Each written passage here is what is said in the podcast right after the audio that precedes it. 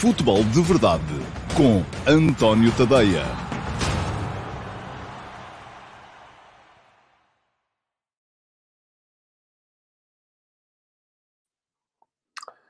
Olá, muito bom dia a todos e sejam muito bem-vindos à edição número 565 do Futebol de Verdade, edição para, para hoje, que é, que é quinta-feira, é isso?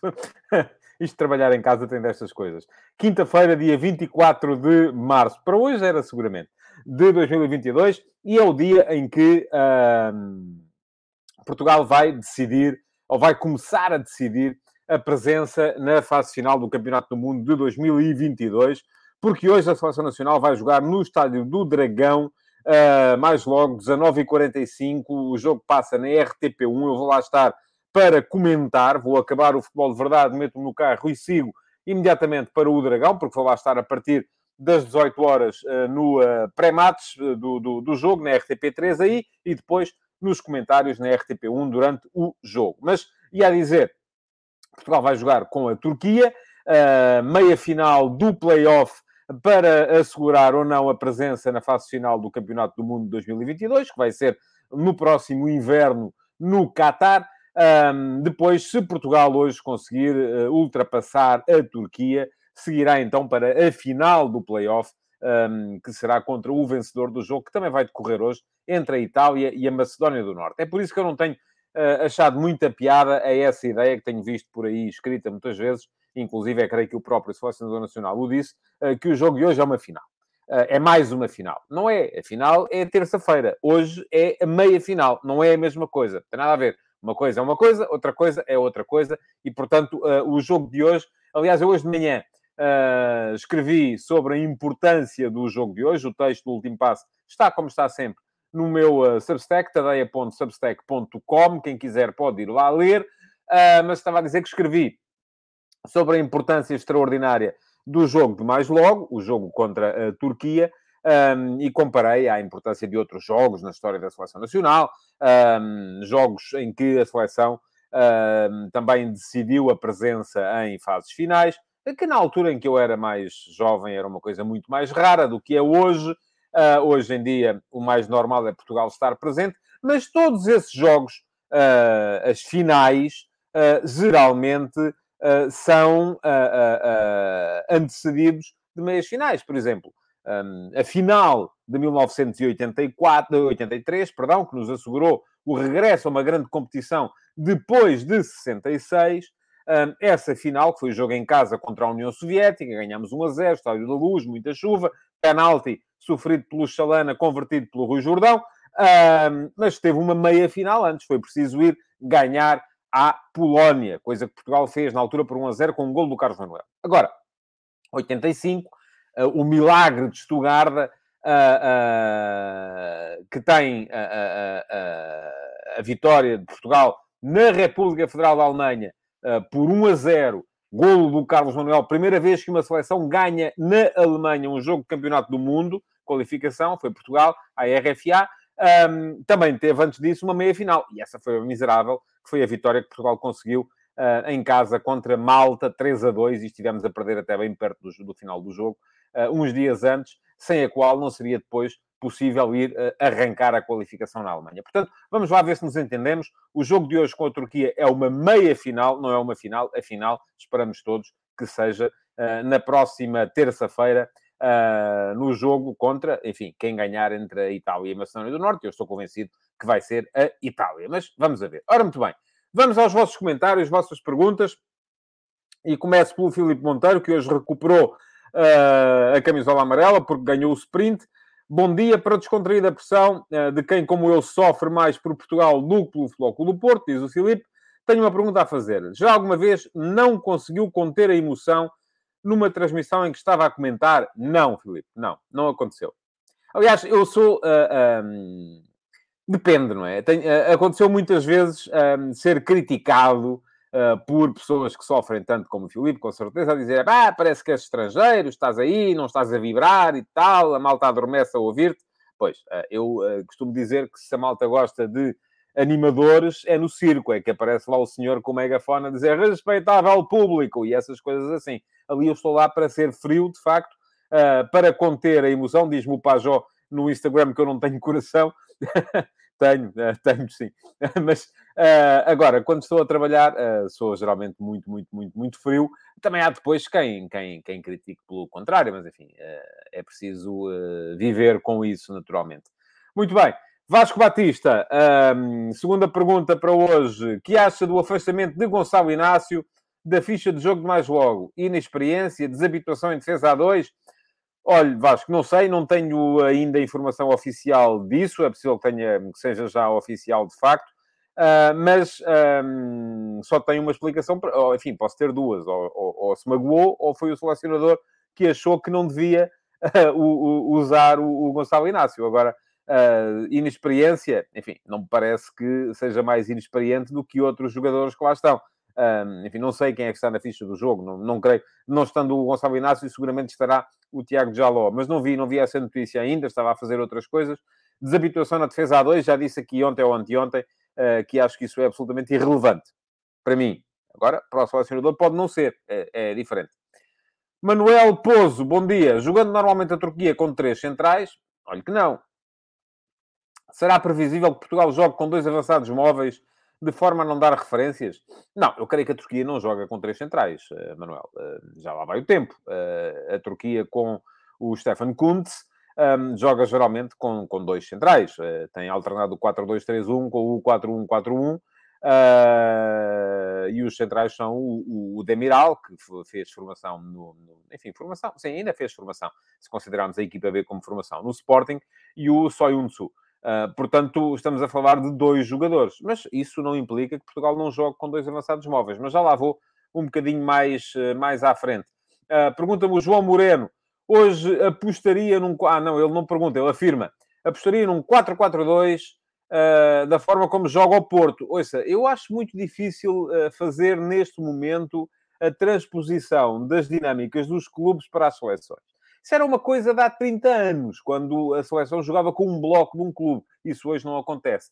Uh, mas então continuo, diz então o João Moreno, jogava com o Diogo Costa, Cédric, uh, Fonte, Danilo, Guerreiro, Motinho, William, Otávio, Bernardo Silva, Félix e Ronaldo. Caso ninguém esteja lesionado, é claro. Olha, vou-lhe vou dar uma novidade, não vai ser esse o 11. Um, também não era esse que eu faria. Mas pronto, João, está aqui a sua, a sua opinião. Uh, Marco Lopes, bom dia. Se Fernando Santos colocar Bernardo no meio, quem é que acha que irá jogar pela direita? Bruno Fernandes, Otávio ou Félix? Um, depende. Uh, eu acho que se, se, Bernardo Silva jogar no meio, uh, será sempre num esquema diferente.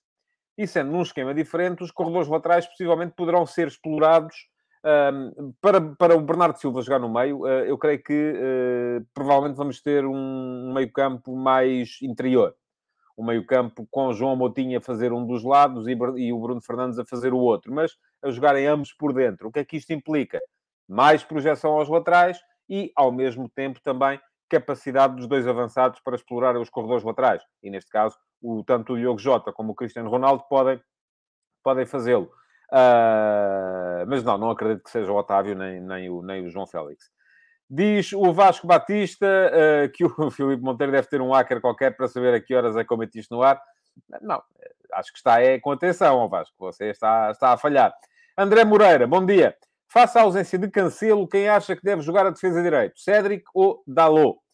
Uh, bom, eu escolheria Cédric por, por aquilo que tenho visto dos dois, ultimamente, o Cédric no Arsenal e o Dalot no Manchester United. Mas, uh, pelo que já percebi, e vou ser absolutamente honesto, não falei nos últimos dias com ninguém da equipa técnica nacional. Portanto, e provavelmente uh, quem uh, fez as equipas que saem nos jornais de hoje há de ter feito esse trabalho. E toda a gente aponta mais para o Dalot. Portanto, é provável que seja o Dalot. Agora, eu diria Cédric. Não diria, uh, eh, um, não diria mais ninguém. Pergunta-me o Patrick Pinto, eu não vou deixar fugir este comentário, mesmo sendo via Instagram e sendo mais recente. Onde é que acha que rende mais Bruno Fernandes? No meio ou nas alas? Patrick, no meio. E o Bernardo Silva, no meio. E o Diogo Jota, no meio. E o Cristiano Ronaldo, no meio. E o João Félix, no meio. E o João Motinho, no meio. Uh, mas não podem jogar todos no meio. É uma chatice, não é? Uh, se jogassem todos no meio, se a gente conseguisse, agora aqui de repente, em vez do campo ter uh, 72 metros de largura, passar a ter só 20, jogávamos com todos no meio e era uma maravilha, mas não dá, não pode ser. Portanto, alguém vai sempre ter que ocupar os espaços nos corredores laterais e eu já lá vou também, mais à frente, uh, relativamente a esse tema. O António Ferreira quer um comentário. Oh, António Ferreira, um comentário à publicação do Duarte Gomes, em que nas seis principais ligas, dos 30 jogos com mais faltas, 19 são nossos. Um, eu comungo da, da opinião do, do Duarte Gomes. Uh, aliás, já discuti com ele várias vezes. Já escrevi muito sobre isso. Deixo-lhe uma sugestão, uh, António, uh, tadeia.substack.com. Quando entra, tem lá uma lupa vai à lupa e escreva faltismo e vai-lhe aparecer tudo o que eu escrevi sobre o tema. Acho que é inadmissível e que, uh, para lhe dizer aqui muito rapidamente aquilo que tenho vindo a dizer, vezes sem conta, no futebol de verdade, é inadmissível a quantidade de faltas que se apitam em Portugal. É inadmissível que os jogadores, assim que sentem o bafo dos adversários, se deixem cair para ganhar a falta. É inadmissível que os árbitros se defendam e apitem essas faltas. É inadmissível que os comentadores passem a vida a pedir faltas quando é a favor do clube deles, o que leva os árbitros a defenderem-se e a assinalarem sempre. E é inadmissível ainda, no final, que depois quando é a favor do nosso clube, todos nós vamos dizer, bom, mas há ali um contacto e tal, portanto devia ser falta. Ou que vamos pedir penaltis ou anulações de golos, quando depois, quando é a meio campo, dizemos, ai, que vergonha, não se podem marcar estas faltas, porque assim o jogo não flui e não temos futebol. Mas depois, se é dentro da área a favor do nosso clube, já achamos sempre, bom, é penalti, está lá, está lá um contacto. Portanto, uh, estamos todos mal. Todos, sem exceção. E assim o futebol não anda para a frente. Mas isto, António, não é novidade tadeia.substack.com, lupa, faltismo. Tem lá muita coisa escrita sobre o tema e pode uh, ficar a saber exatamente tudo aquilo que eu penso sobre o uh, assunto. Michel Alves, bom dia. Chute para canto uma possível não participação de Portugal no próximo Mundial. Muitos já deram ao país, tivéssemos nós a mesma exigência com os nossos políticos e talvez não estivéssemos na cauda da Europa. Ó, oh, Michel, está bem. Uh, mas é sempre um fracasso, não é? vamos vamos concordar. Joaquim Araújo, não acha estranha a ausência de Gonçalo Inácio da ficha de jogo para mais logo, até tendo em conta a permanência de Djaló, que foi chamado a posteriori e sem rotinas de posição? Uh, Joaquim, acho. Já tinha dito antes. Mas pronto, uh, se calhar está lesionado, se calhar treinou mal, se calhar passou mal a noite, ou isso, não sei. Uh, não, tenho, não tenho ideia de, de... não tenho maneira de, de, de, lhe responder com, de forma absolutamente concreta. Rui Martins, viva! Qual é para si o melhor sistema tático para Portugal com este grupo de jogadores? Rui, com este grupo de jogadores, os que temos hoje, eu jogaria em 4-4-2. Uh, ah, a partir do momento em que o Ronaldo sair, jogaria em 4-3-3. Uh, ah, e porquê? E, vou, e, e, aqui é aquele momento em que vocês dizem assim, ah, mas porquê que então só por causa do Ronaldo temos que mudar e os outros e tal? Não. As equipas, eu acredito muito nisto que vou dizer. As equipas fazem-se, constroem-se uh, a partir da tentativa de se explorar da melhor forma possível aquilo que são as uh, uh, características dos seus melhores jogadores. E não há ninguém aqui, com certeza, no seu perfeito juízo, que venha dizer que o Ronaldo não é um dos melhores jogadores. Ora, eu acho que o Ronaldo, para funcionar, precisa Uh, porquê? Porque ele já não pode ser extremo esquerdo como era nos tempos. Uh, porquê? Porque não, não, depois não cobra defensivamente e não, não vale a pena estar-lhe a pedir para andar a fazer piscinas, a dobrar o defesa esquerdo, porque se ele faz isso, então depois não desequilibra ofensivamente. Portanto, o que temos que fazer é construir uma maneira de jogar que permita que o Ronaldo se desequilibre. E para isso, tem que jogar no corredor central. Aí está, mais um, tem que jogar no meio. Uh, e como ele tem que jogar no corredor central, e como ele não para quieto, não fica lá, não, uh, e é um jogador que gosta muito de aparecer aqui ali e acolá, é preciso ter uma referência frontal, uma referência com quem tabular, alguém que, que ajuda a ocupar o espaço quando ele não está lá. Portanto, sempre 4-4-2. Quando deixarmos de ter Ronaldo, passamos a ter pontas de lança mais clássicos, e eu gosto muito do André Silva, já o disse aqui várias vezes, e então aí sim podemos perfeitamente jogar em 4-3-3. Uh, ah, acho que tem tudo a ver com, com isso. Pergunta-me o Sérgio Miguel, e não sou doutor, Sérgio, não, não é preciso, se eu aceitaria trabalhar no Canal 11. Ó oh, Sérgio, não tenho nada que me, que me venha dizer o contrário. Não vejo nenhuma razão a não ser uma, eventualmente. Há uma, por acaso há uma. Uh, que é a mesma razão que me levaria a, a se calhar, pensar duas vezes antes de a, a aceitar trabalhar em qualquer canal que pertença a uma instituição que tem uma equipa. Canal 11 tem as seleções nacionais, tem a Federação Portuguesa de Futebol. O, uh, os canais dos clubes têm os seus clubes. E a partir daí eu não sei, mas eu aqui estou a falar de cor. Não sei até que ponto é que é possível uh, expressar livremente a opinião. Portanto, uh, estou muito bem onde estou. e estou na RTP, enfim, não sou, volto a dizer, não sou funcionário da RTP. Presto serviços à RTP desde 2006 uh, e, nomeadamente, faço os comentários dos jogos da Seleção Nacional desde essa altura e uh, feliz por lá estar e por estar a fazê-lo uh, e orgulhoso por continuar a fazê-lo. Rafael Rodrigues, olá. Rafa não teria lugar nesta seleção? Em condições de bola em contra-ataque, não seria um jogador importante? Oh, oh um, Rafael, sim, mas uh, pelo jogar, quem é que não joga? Diga lá. Eu acho que, eh, enfim, não, não, não coloco o Rafa no lote, lamento se isto desilude muita gente, não coloco o Rafa, estamos todos aqui a falar em cima do golaço que ele marcou no último fim de semana, uh, não coloco o Rafa no lote dos, dos jogadores fundamentais para, para o sucesso da Seleção Nacional, mas aí está, é uma questão de, um, ehm, de opinião. Não, a vossa pode perfeitamente ser diferente. Uh, vamos lá ver. Diz-me ainda, é o último comentário destes, antes da ordem do dia que vou ler, que é do Daniel, que diz, bom dia, Portugal tem mais do que capacidade para ganhar aos turcos. Uma das opções é pressionar com linhas altas, na minha opinião, diz ele. Será que vamos ter frieza na hora da finalização? Vamos ver. Mais logo dou-lhe dou a resposta. Uh, bom, vamos lá ver. Uh, uh, o desafio que eles tinham lançado tinha a ver mais com o 11, não houve muita gente a arriscar 11. Uh, estou aqui só a andar um bocado mais para a frente para ver se há aqui. Uh, temos aqui o Miguel Granja Antunes, uh, que diz que, pelo critério da forma, jogaria com Diogo Costa, Cédric Fonte, Danilo Nuno Mendes, Vitinho Otávio, Mateus Nunes, Gonçalo Guedes, Jota e Bernardo Silva. Portanto, Ronaldo fora, não é? Ah, não vamos jogar com a Espanha, é a Turquia. Está bem. Pronto, ok. Está certo. Eu sei que não vamos jogar com a Espanha. Tenho a certeza absoluta disso.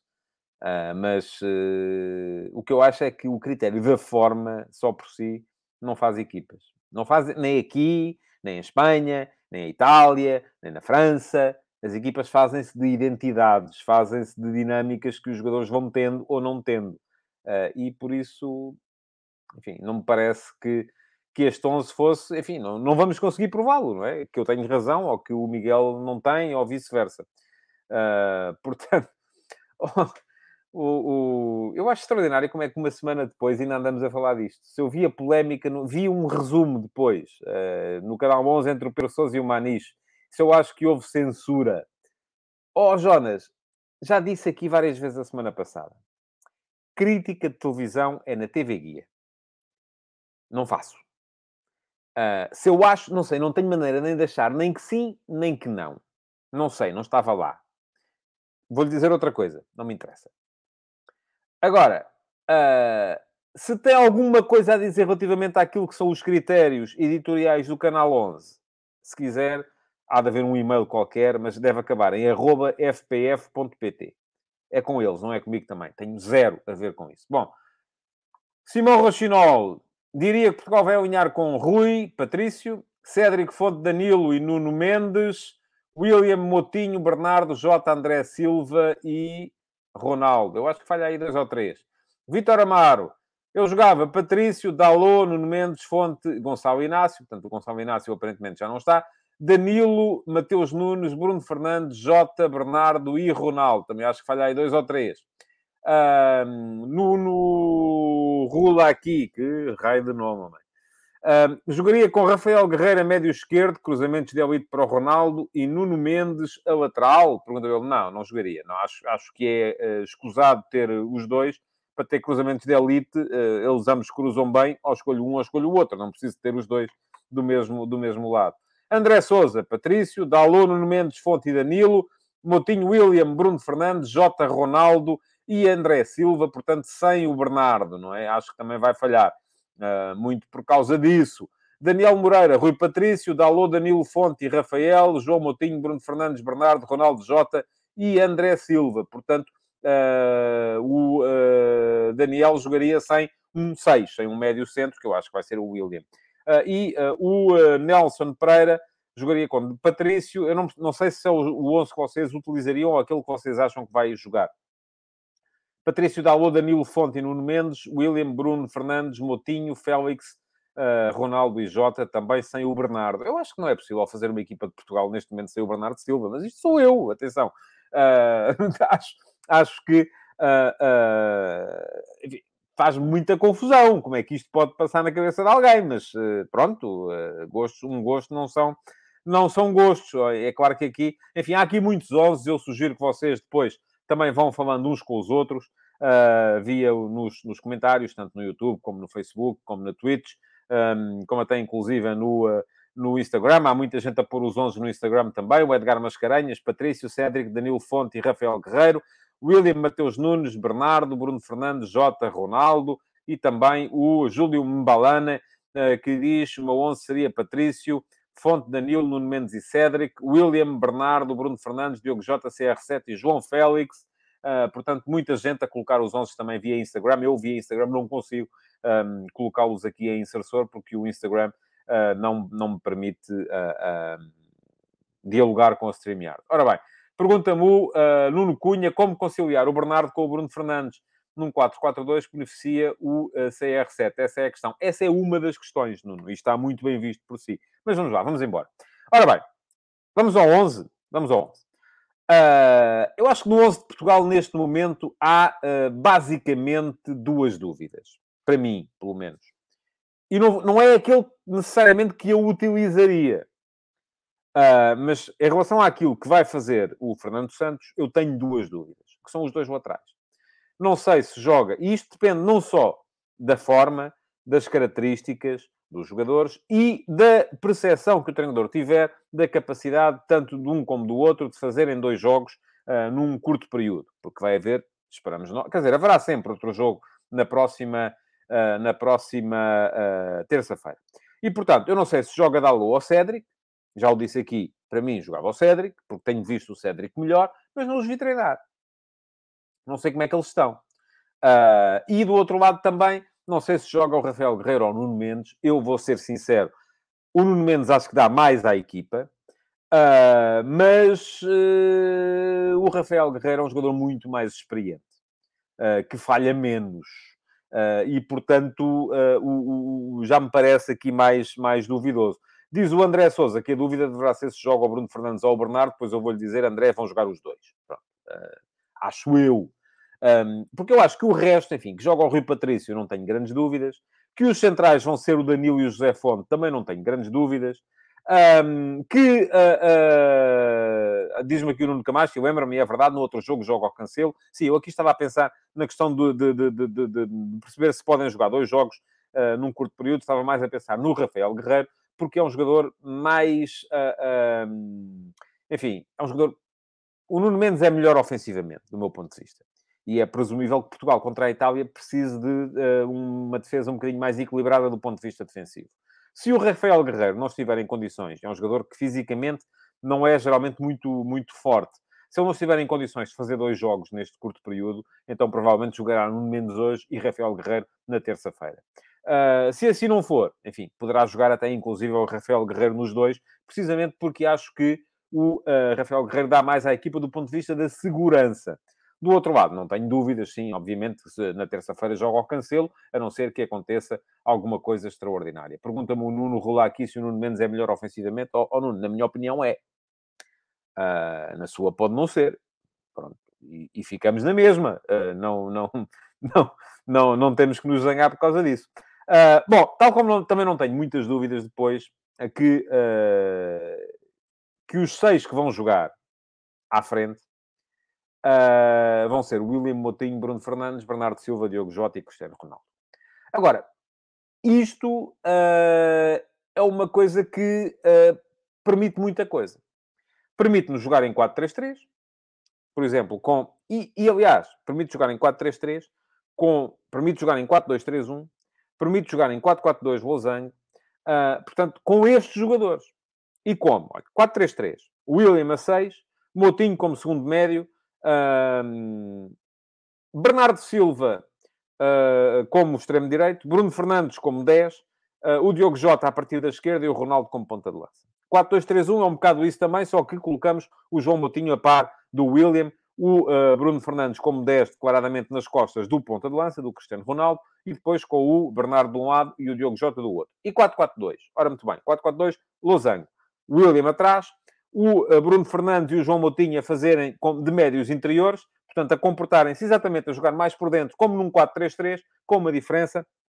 Depois, o Bernardo Silva a jogar como 10, na, nas costas de dois pontas de lança mais móveis, uh, que seria o Cristiano Ronaldo e o Diogo Jota. Portanto, dá para tudo com estes jogadores. Eu creio que são estes que vão jogar. Uh, uh, enfim, da minha percepção. Pergunta-me o Edgar Mascarenhas via Instagram se com estes não podia ser um 4-4-2 clássico com Bernardo e Bruno Fernandes nas alas. Poder podia, mas não era a mesma coisa. Porque eu acho que o, o, o, o Bernardo e o Bruno nas alas não rendem a mesma coisa. Rui Malheiro, olá.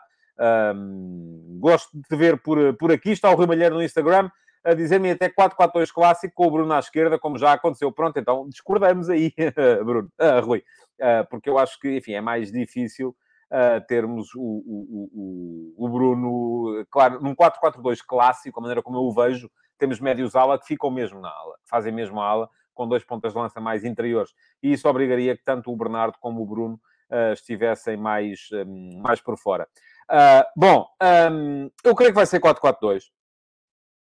E creio que vai ser 4-4-2. E, e agora aqui a questão não tem muito a ver se isto é melhor ou pior. Porque também pode ser, pode ser pior em 4-4-2 e pode ser melhor em 4-3-3 e vice-versa depende muito daquilo que a, que a equipa for capaz de fazer em termos de ocupação racional dos espaços. Eu acho que essa é a questão fundamental. Portanto, está aqui muita gente centrada uh, no. Uh, se o Bruno Fernandes é o 10 e o Bernardo uh, o médio interior, se o Bruno Fernandes é o médio interior e o Bernardo é o 10, diz-me aqui, por exemplo, o Fernando Figueiredo, nesse 4 do 4-2 Losango, eu trocava posições de Bruno Fernandes e do Bernardo. Oh, Fernando, vou-lhe dizer assim, é igual ao litro. É absolutamente igual ao litro. Uh, a grande questão aqui tem a ver com ocupação racional de espaços. Seja em 4-4-2, em 4-3-3, em 4-2-3-1, 4-4-2 clássico, 4-4-2 losango, é absolutamente irrelevante, desde que haja ocupação racional dos espaços. E o que é que eu quero dizer com isto? Ocupação racional dos espaços com bola e sem bola. Uh, ambas são muito importantes.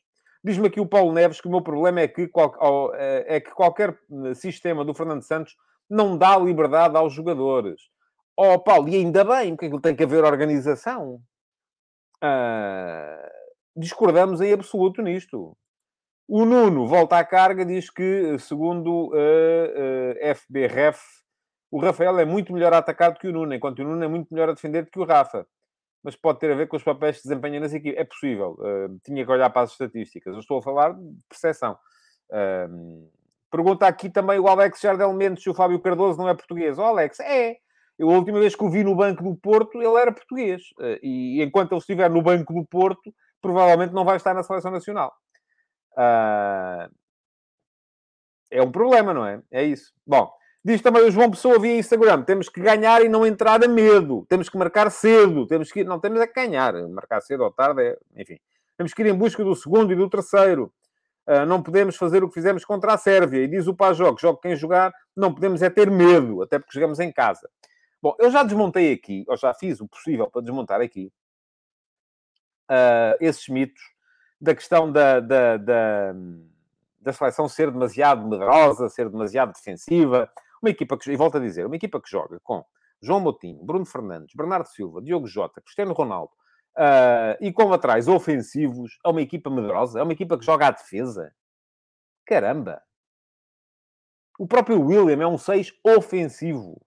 O William, se jogar a 6, é um 6 de ataque, não é um 6 defensivo. E eu aqui faço muita diferença. Um 6 defensivo, vou dizer-vos, Danilo.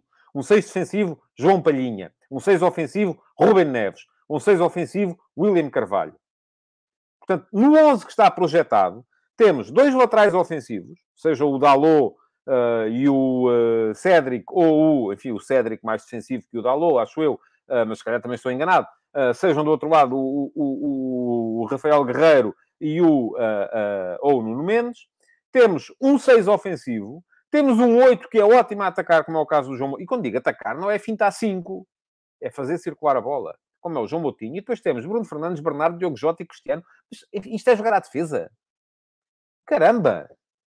Não, não, é, é, que de facto estamos a falar, eu estou a falar de alhos e, e, parece que estou a falar de bugalhos. Não, não estou. É, isto não é. Esse mito eu já tentei desmontá-lo aqui, não vou voltar. Agora, aquilo que me preocupa neste momento, tal como falei ontem de outra questão, que é do meu ponto de vista altamente preocupante, que é o facto desta equipa ter uma elevadíssima propensão para uh, uh, uh, individualizar o jogo. Porque são demasiados jogadores a pensar individualmente. E são poucos jogadores a pensar coletivamente. E quando digo aqui pensar individualmente ou pensar coletivamente, não é porque os que pensam individualmente não se sacrificam pela equipa. Não é isso. Pensar individualmente é pensar em iniciativas individuais com bola. Não estou a falar de trabalho defensivo, estou a pensar com bola. O que é que fazemos? Individual ou coletivo? Circulamos ou driblamos? Vamos para, um, vamos para, um, para cima uh, ou, ou, ou, circulamos por trás? E a maior parte dos jogadores uh, uh, que nós temos, geralmente, são, pensam individual. Aliás, se olharmos por acaso, hoje temos aqui, nestes seis da frente, temos um bom equilíbrio. Porque temos William, Motinho e Bernardo pensam coletivamente, sobretudo. Bruno Fernandes, uh, Diogo Jota e Cristiano pensam individualmente, sobretudo. E volto a dizer, o ideal é ter jogadores que sejam capazes de pensar das duas maneiras. Não é termos só jogadores que pensem coletivo, porque não, não queremos aqui o Barça de, de, do Guardiola, nem temos aqueles jogadores, nem é ter só jogadores que pensam individual. Não dá. Bom. Uh... Agora, o problema de que vos queria falar hoje tem a ver com a ocupação racional de espaços. E a ocupação racional de espaços uh, faz-se com isso em bola. Faz-se com bola, mantendo os corredores permanentemente ocupados. Por exemplo, não podemos... Uh, o Paulo Neves... Ó oh, Paulo, nós discordamos em absoluto desta questão. Pergunta-me, pensam individualmente porquê? Porque o Fernando Santos deixa. Mas eu agora, eu mando naquilo que você pensa. O Fernando Santos manda naquilo que eles pensam. Agora, ele deixar tem que deixar. O que ele pode fazer é, e é isso que eu defendo, é equilibrar mais uh, uh, uh, o número de jogadores que pensam individual com o número de jogadores que pensam coletivo. Pergunta-me o Hugo Matos se eu não acho que Bruno Fernandes pensa coletivo. Acho que não, acho que pensa sobretudo individual. E ainda bem, tal como o Ronaldo pensa sobretudo individual. E ainda bem, porque as características deles são para isso. Agora, não dá é para fazer uma equipa com 11 jogadores que pensam individual. Não. Temos que ter seis que pensam coletivo, cinco que pensam individual. Tem que se fazer as equipas com, uh, com uh, uh, equilíbrio. O Fernando Santos não manda na maneira deles pensarem. Pode escolher os jogadores de maneira a, a equilibrar este tipo de características. Com bola, equilibrar a, ocupação de espaços. Ocupar os espaços racionalmente. Passa por quê? Passa por, por exemplo, sempre que o Ronaldo sai da zona de ponta de lança, haver alguém que lá está passa por termos os corredores permanentemente ocupados. Passa por, se temos um avançado a ir à procura da profundidade, termos outro a vir à procura da desmarcação de apoio. Por ocuparmos os espaços entre linhas. Por ocuparmos os espaços entre o central e o lateral da equipa adversária. Uh, e isto, para isto acontecer, lá está, é fundamental termos jogadores que pensam coletivo. Uh, Filipe Carvalho, embora concordando na generalidade com o que eu disse, no caso do Palhinha discordo. Palhinha, embora sendo um 6 defensivo, permite à equipa ser mais ofensiva. Ó oh, oh, Filipe, eu não estou a dizer o contrário. Agora, quais são as principais características do Palhinha? Pressão, desarme, são ações defensivas. Quais são as principais características do William Carvalho? Passe, visão de jogo, são ações ofensivas. E diz ainda ao Filipe, isto acontece porque Palhinha tem capacidade de pressionar alto, lá está, recuperar uh, muitas bolas na primeira fase de construção adversária. Lá está. Portanto, estamos a falar de duas características. Eu não estou a dizer onde é que é. Eu não estou a dizer que com o Palhinha a equipa joga muito atrás. Ou que joga muito à frente. Não, estou a dizer que as principais características do Palhinha, aliás, as características que o Filipe aqui apontou são defensivas, é capacidade de pressionar, portanto, não tem bola, e de recuperar bolas, portanto, não tem bola. O que é que a gente faz quando não tem bola? Defende. O que é que o Palhinha é bom a fazer? A defender. Agora, se depois com isto. Espero com isto ter explicado bem a situação e ainda bem, Filipe, que fez esse comentário. Porque uh, uh, com isto, o facto de dizer que um jogador é eminentemente defensivo não quer dizer que com ele a jogar a equipa se vai meter toda dentro da baliza. Tal como o facto de eu dizer que um jogador é eminentemente ofensivo não quer dizer que com ele a equipa vai jogar dentro da área do adversário. Não. Estamos aqui a pensar em características individuais. E é, é só nisso que eu estou a pensar. Bom, uh, estava a falar em ocupação racional de espaços com bola. E a mesma coisa sem bola. Por exemplo, já pensaram por que razão é que o Cristiano Ronaldo deixou de ser extremo esquerdo? Porque o Cristiano Ronaldo, a jogar a extremo esquerdo, como ele tanto gostava, a equipa geralmente ficava descalça daquele lado no momento de perda de bola. E isto, atenção, não serve para dizer ah, o Ronaldo tem que trabalhar mais, tem que correr atrás do defesa direito deles, tem que ir dobrar o defesa esquerdo lá atrás e tal. Não, não quero que ele faça isso. Já disse isso há bocado. Agora, também não posso expor a equipa de maneira a colocar lá um jogador que, quando vem de, uh, do lado esquerdo para o meio, porque é nisso que ele é bom, depois, se a equipa perde a bola, no momento de perda de bola, no momento de transição defensiva, a equipa está sempre descalça daquele lado. E se a equipa está descalça daquele lado, é uma vulnerabilidade. Portanto, o que é que eu quero uh, em termos de ocupação racional de espaços sem bola?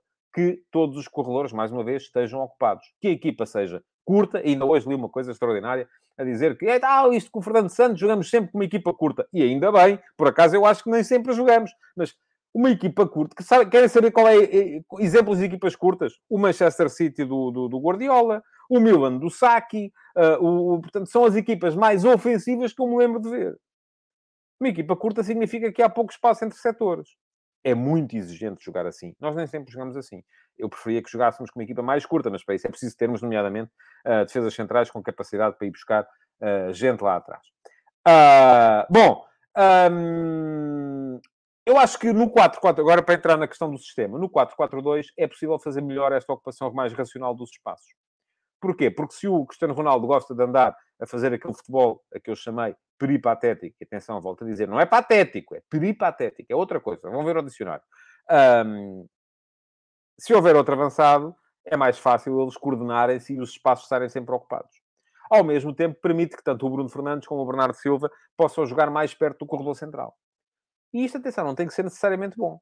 Por exemplo, já dei aqui o exemplo, ontem ou anteontem, do jogo Portugal-Irlanda no Algarve, terá sido o pior jogo que a seleção fez nos últimos tempos, em que jogou com uh, o, o, o, João Palhinha, o Bruno Fernandes e o Bernardo Silva pelo meio. Ontem disse Gonçalo Guedes, não foi, foi o Rafa. Rafa, Cristiano Ronaldo e, e Diogo Jota. Lá está uma equipa que, para vocês, é extraordinária ofensiva. Não jogou uma beata. Zero. Porquê? Porque não, não estava equilibrada porque não havia capacidade para, ser, para, para haver ali equilíbrio, porque lá está, uh, não havia gente suficiente a pensar do ponto de vista coletivo. Os três da frente pensavam todos individual. São todos jogadores que não combinam, avançam. Uh, nos três do meio campo, creio que só... E atenção, já sei que há, há quem vá perceber o que eu estou a dizer. Acho que o Palhinha, por exemplo, é um jogador que pensa o jogo sobretudo do ponto de vista individual também. Apesar de ser um médio defensivo e de ser, do meu ponto de vista, o melhor médio defensivo português mas pensa ao jogo muito individual, porque centra-se, a ação dele ele é muito bom, sobretudo em ações individuais. Desarme, pressão uh, individual. E nesse jogo nós éramos muito individuais. Portanto, hoje uh, acho que vai ser 4-4-2 exatamente por causa disso. Uh, porque é a melhor maneira de assegurar a ocupação racional de espaços com estes jogadores que temos para jogar. Bom, deixem-me falar-vos aqui num minuto da Turquia, para vos dizer que a Turquia mudou Uh, mudou com a entrada do Stefan Kunz para o lugar do Channel Gunas. Um, é uma equipa... Enfim, Portugal tem, não vou dizer obrigação, e diz-me aqui, pergunta-me o Hugo Antunes, se eu acho que Fernando Santos resiste em caso de não apuramento. Acho que não. Aliás, ele próprio já disse que se vai embora, se não, se, não, se, não, se for eliminado. Uh, mas uh, e é a dizer, não vou dizer que Portugal tem a obrigação de ganhar a Turquia. Mas Portugal é muito melhor que a Turquia. Mas volto a dizer, também era melhor do que a Sérvia. E perdeu. Uh, a partir desse momento, aquilo que uh, uh, temos que fazer é, de facto, perceber onde é que estão os pontos fortes da Turquia. E quais são? Olhem, bolas paradas. A forma como o, o bate as bolas paradas, a subida dos centrais, Demiral, Soyuncu, um, que são muito fortes, a velocidade do, uh, do Senjis Under, um, que vai jogar com certeza a partir da direita, a capacidade extraordinária do Burak Yilmaz, que eu acho que é um dos maiores mistérios da história do futebol, da história recente do futebol europeu. Como é que este Burak Yilmaz não foi jogador de topo?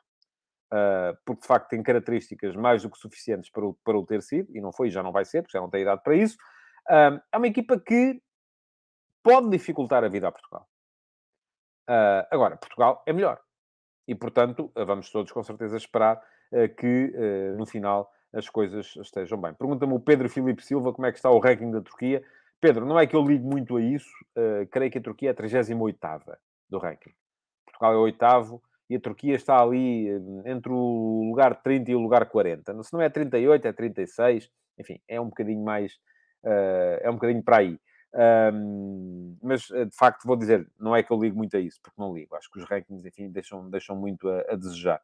Uh, vamos ver como é que vai correr. Uh, eu logo vou lá estar. Vou estar a partir das 18 horas no pré-mates da, da RTP3, já no relevado do estádio do, do, do, Dragão, e depois vou fazer o comentário do uh, jogo em direto na RTP1. portanto, amanhã, cá está, podem ouvir-me mais logo, durante o jogo, e amanhã cá estarei, de qualquer maneira, para, uh, para vos falar daquilo que foi o jogo. Pergunta-me o uh, Rui Cavaco o que é que quer dizer peripatético, exagerado ou espalhafatoso. É isso que diz no dicionário. Olha, então sou eu que estou a falhar. Eu lembro-me sempre, ainda ontem expliquei aqui isso, de uma escola, aprendi isto em filosofia para ir no, no décimo ano, de uma escola de, de, filosofia grega, que era os, a escola peripatética, em que os filósofos iam filosofando à medida que iam passeando pelos jardins. E é um bocado isso que eu acho uh, que, que, é o principal problema do, uh, do Cristiano neste momento, é que ele fixa-se pouco na posição e anda muito por todo o lado, e isso acaba por ser negativo para uh, o equilíbrio coletivo e para a ocupação racional de espaços da equipa de Portugal. Pronto, e a dizer, mais logo, 19h45, Portugal-Turquia, RTP1, vou lá estar para fazer os comentários do jogo, amanhã, aqui, Futebol de Verdade, meio-dia e meia, no meu YouTube, no meu Facebook, no meu Instagram, no meu canal da Twitch, para mais uma emissão da. da... Estou-me a rir porque o, o Duarte Melo diz: faça promoção do seu Substack durante o jogo na RTP. Nunca o faria, Duarte, jamais. Uh, sei muito bem o que é que é uma coisa e o que é que é outra. Seria um abuso de confiança e, obviamente, é coisa que eu nunca faria. Uma coisa é eu fazer isso aqui e vir aqui de vez em quando me algarvos uh, nas minhas redes sociais a dizer-vos que uh, uh, queria, uh, ou que é bom que deem lá um salto no Substack para ler. Agora, ali, não, esqueça. Não vai, não vai acontecer. O Nuno Henriques também foi ao dicionário e aparentemente eu tenho razão, peripatético, ambulante, itinerante. É um bocado isso que é o futebol do Cristiano neste momento. É um futebol ambulante. e não pode ser. Tem que ser um futebol mais centrado na área para que a equipa tenha uh, mais capacidade de finalização e seja mais uh, uh, equilibrada na ocupação de espaços. Amanhã, meio-dia e meia, cá estarei outra vez. Para já, resta-me agradecer-vos por terem estado por aí.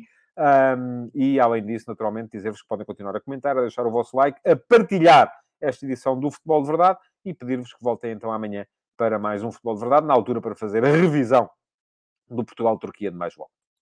Futebol de Verdade, em direto de segunda a sexta-feira, às 12h30